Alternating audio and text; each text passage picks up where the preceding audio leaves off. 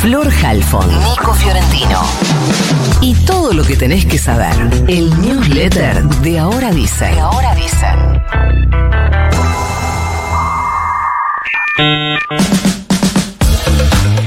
Ayer empezó el juicio de extradición del referente mapuche Facundo Jones Guala en el Escuadrón 36 de Gendarmería en la ciudad de Esquel, provincia de Chubut, y el planteo de nulidad que había pedido la defensa fue rechazado. Una audiencia que empezó a las 10 de la mañana, había unas 20 personas, sobre todo miembros del pueblo mapuche de Pulov en Resistencia Cuyamen, que fue el lugar donde, en medio de la represión de Gendarmería en 2017, desapareció Santiago Maldonado y fue encontrado muerto 79 días después.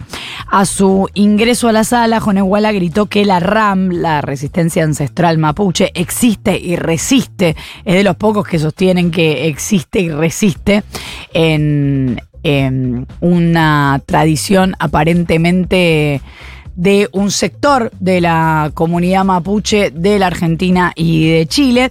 Y dijo esto frente a las personas que lo acompañaron, que estaban llevando carteles con la cara de Santiago Maldonado y banderas de los pueblos originarios. Recordemos que Jonehuala es reclamado por Chile para cumplir la sentencia que se le había impuesto en diciembre de 2018, después de que la sala de juicio oral de Valdivia lo condenara a nueve años de prisión por los delitos de incendio y tenencia ilegal de arma. Quieren que vaya para allá para cumplir la condena.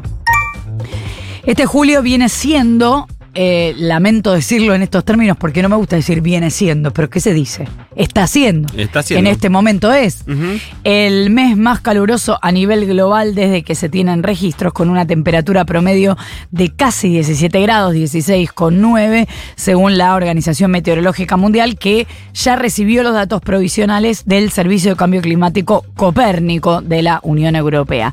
El 6 de julio fue además el día más caluroso nunca antes registrado con una temperatura media de 17,08 grados. Pero no solamente esa jornada, sino todas las transcurridas entre el 3 y el 23 de julio batieron el récord, el récord anterior, que en promedio era 16,8 grados, medido el 13 de agosto de 2016.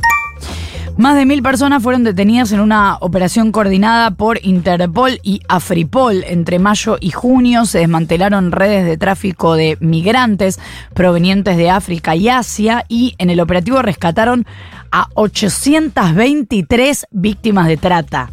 Desde Interpol dicen además que los resultados de esta primera operación dieron datos para desmantelar otros dispositivos de trata de personas. Es la primera operación en conjunto entre la Agencia Policial Internacional y la Agencia Policial Africana. En el marco de la misión participaron las fuerzas de 54 países de África. Atento porque tengo un millón de cosas hoy. Se empezó a mover el juicio más grande que tiene el Estado argentino activo. Hablamos del juicio por la expropiación de IPF durante el segundo gobierno de Cristina eh, Fernández. El expediente tramita en la justicia de los Estados Unidos, puntualmente en Nueva York, y es entre el Estado argentino y un fondo buitre que se llama Butford o Batford. ¿Qué pasó en la primera audiencia? Bueno, el bufé de abogados que representa a la Argentina pidió que la indemnización para cerrar la causa no supere los 4.000 4.920 millones de dólares. Repito, 4.920 millones de dólares, casi 5.000 palos verdes, una demencia de guita. Pero esto puede ser todavía peor porque la demanda podría trepar hasta los, agárrate, 16 mil millones de dólares. Las audiencias van a seguir hasta el día de hoy. El fallo todavía no tiene fecha. En un rato te cuento bien por qué la Argentina llegó hasta este punto y qué puede pasar. Mientras tanto, seguimos esperando que llegue de una vez el Staff Level Agreement, es decir, el acuerdo entre la Argentina y el staff técnico del FMI en una situación contrarreloj. Fue el propio Massa el que confirmó que esta semana, en realidad el Ministerio de Economía, confirmó que esta semana se iba a conocer la letra fina de la renegociación del acuerdo con el fondo. El problema es que si esto no se conoce en las próximas horas de este día viernes, el caso argentino se va a complicar mucho. La próxima semana el directorio del fondo entra en receso de verano por dos semanas. No habrá reuniones ni chances de cerrar el nuevo eh, acuerdo y entre lunes y martes se le vencen en Argentina Algunos dicen 2.700 millones de dólares. Si le sumas algunos intereses, son como 3.500 millones de dólares del acuerdo vigente entre capital e intereses. Si se conociera al menos hoy el texto del acuerdo con el staff, incluso sin que sea eh, todavía tratado por el directorio, el directorio ya seguro no lo va a tratar eh, antes de sus vacaciones, se podría evitar ese pago del el lunes o martes a la espera de que cuando reactive sus funciones el directorio del FMI pueda tratar el caso argentino y darle la aprobación definitiva. Mientras este interrogante siga sin resolverse, en el gobierno hacen cálculos de dónde van a sacar 3.500 palos para el lunes o para el martes. Muy probablemente si hay que garparlo sea con yuanes, como se hizo la última, el pago correspondiente al mes de junio. Y eh, mientras tanto, el que sigue eh, ahí amenazante con esta eh, escenario de incertidumbre es el dólar blue, que ayer volvió a subir y cerró a 553 pesos.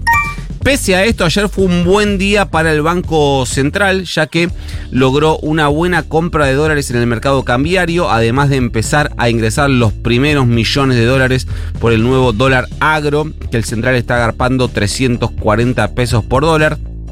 El Central compró ayer por cuarta jornada consecutiva, es decir, toda la semana, ahora con un saldo positivo de 217 millones de dólares, muy importantes para las magras reservas que tiene eh, el Central. En total, en la semana, la recompra de dólares alcanza a 430 millones. Pero además empezaron a ingresar los primeros dólares del nuevo dólar agro. Ayer se registró una liquidación de 271 millones en los cuatro días de la semana, es decir, entre el lunes y jueves ya se liquidaron 518 millones de dólares del dólar agro. Si se esperaban 2.000 millones y entraron 500, ¿de dónde van a salir los 1.500 millones restantes? Bueno, estos no van a salir de economías regionales como lo que se le quedó hasta ahora, sino del maíz. Y ahí sí viene otro problema. El maíz que ahora se va a liquidar a 340 pesos, es decir, que la tonelada de maíz a precio internacional va a ser más caro internamente eh, por este dólar especial. Se usa para alimentar vacas que dan leche y que dan carne. Se usa para alimentar a cerdos que dan carne. Y se usa para alimentar a pollos que dan huevos y dan carne. Es decir, todos alimentos que componen la canasta básica alimentaria. Los productores ya saben que ese encarecimiento del dólar para el maíz se va a trasladar a esos precios, por lo que la inflación de agosto, más que la de julio te diría, va a venir con fuertes aumentos en esos alimentos tan pero tan básicos. Arranca la gira norteña de la Fórmula Massa Rossi. En realidad arrancó anoche por Cuyo, estuvieron visitando San Juan. Eh, se encontraron con el derrotado gobernador Sergio Uniac. Recuerden que ya ganó el. Sí, ganó Por el Cambio. Con eh, Marcelo Regos, el gobernador electo de San Juan. También estuvieron con otro derrotado, hoy ex gobernador José Luis Gioja. Hoy viernes ya van a estar en La Rioja, donde además, además de una serie de recorridas con el gobernador Ricardo Quintela, va a haber una cumbre con otros gobernadores peronistas y van a tener un gran acto en el Superdomo el sábado mañana. Van a moverse a Tucumán. Van a hacer una recorrida eh, temprano con trabajadores, eh, con el gobernador Juan Mansur saliente y el gobernador electo Baldo Jaldo, y donde también van a tener un acto masivo antes de volver a Buenos Aires para encarar una caravana por la matanza. Esto va a ser mañana por la tarde. Y por último, este domingo tenemos elecciones. Eh, en realidad tenemos la última elección provincial antes de las PASO. Chubut elige gobernador en un mano a mano ultra polarizado entre el peronismo y el macrismo.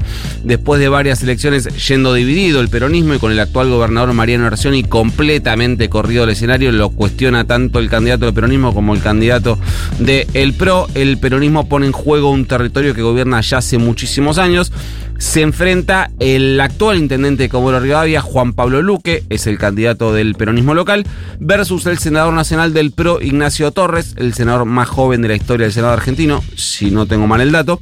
Es una elección con escenario abierto y hay mucho, mucho, mucho, ayer estuve en Casa Rosada, mucho temor en el gobierno de una posible derrota este domingo, mismo temor que, por ejemplo, cruza a otra provincia patagónica, mucha más emblemática para el kirchnerismo como es Santa Cruz, pero en eso nos tenemos llegado el momento.